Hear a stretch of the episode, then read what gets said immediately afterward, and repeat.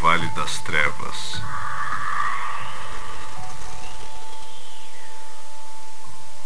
Da ponte pra cá.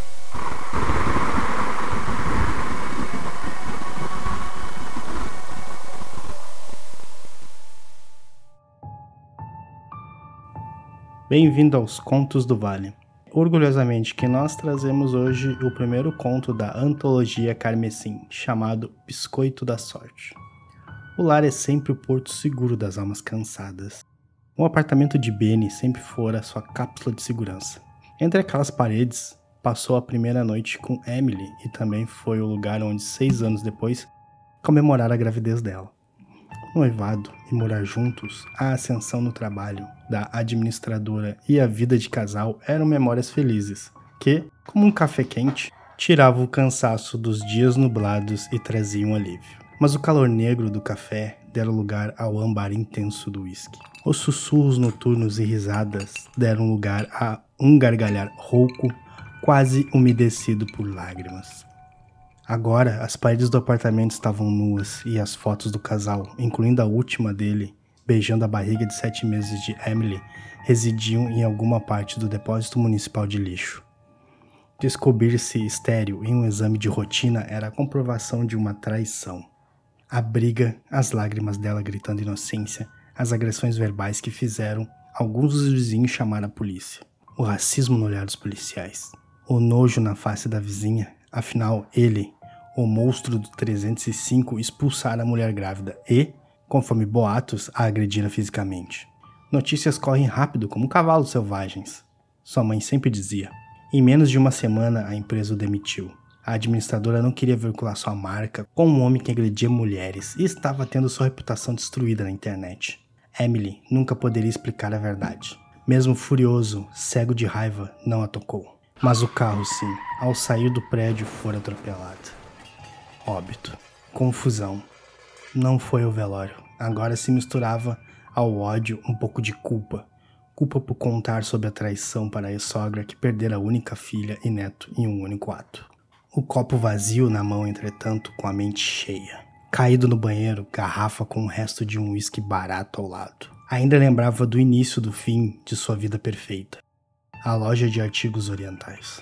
Ouvia a gargalhada rouca, mas não sabia se vinha de sua garganta ou das paredes.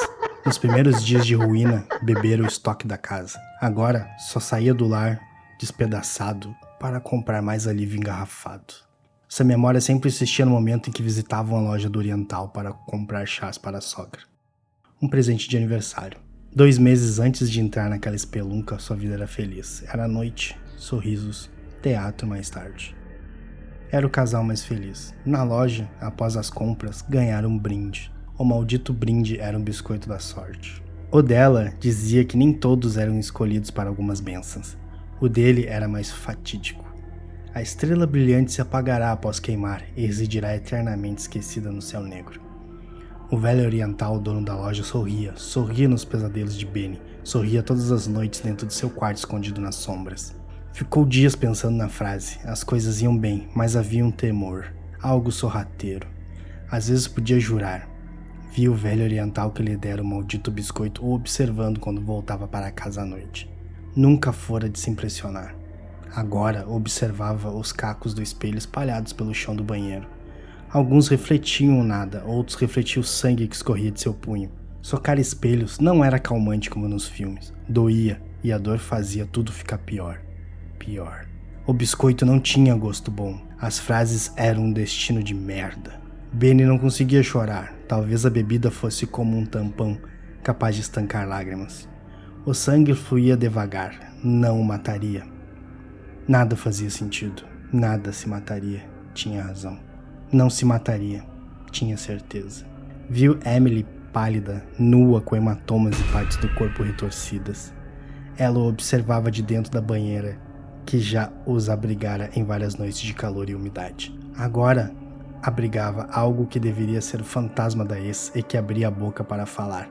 Mas naquela boca inchada não saíam palavras, jorrava uma bile negra. O choro da criança que não nascera o deixava tonto. A bebida o deixava tonto. A dor o conduzia e o sangue continuava fluindo para fora de seu corpo como formigas avermelhadas, que traçavam caminhos sinuosos no piso do banheiro. O celular não parava de sinalizar a entrada de menções. Na rede social, era o alvo de todo tipo de mensagem de censura e ódio. Morra, morra, se mate, seu porco infeliz, assassino sujo. Ria ouvia risadas, não sabia mais a diferença. Tinha até medo de pensar, mas sabia ter sorte ainda. Sorte de os pais terem morrido no acidente no início do mês. Assim, não passarem vergonha por Benny. Benny queria morrer e queria viver. Mas sabia que se vivesse, sua existência seria uma miséria sem fim. Expulsar a traidora e o acidente aconteceu. Testemunhas do prédio viram a briga. Será que agredir e não lembrava? A dor aumentava conforme pegava cada pedaço do espelho e cravava no próprio rosto. O ébano de sua pele cortado pelas trilhas carmesins. As lascas refletindo o banheiro e os rostos de seus fantasmas. Cada fragmento de espelho que eu deformava parecia lhe trazer um pouco de lucidez. Ouvia ou alucinava ouvir os passos suaves do oriental pela casa. Ouvia quando a chave girava calmamente no buraco da fechadura horas antes. Sabia que faltava pouco. Sua vida e sangue escorriam pelos ralos que desenhava na própria pele, com uma faca improvisada de espelho. Queria viver, queria morrer. No último ímpeto de raiva, juntou as forças para cortar o próprio pescoço. Foi quando o oriental o impediu agarrando sua mão, sorrindo. Não deixe de visitar a página do Amarelo Carmesim e nem do Pensando em RPG. Gostou? Quer conversar? Comenta. Bons sonhos. Esse episódio foi possível graças aos nossos padrinhos Alex Matner, Edmar Santos e Gustavo Silva.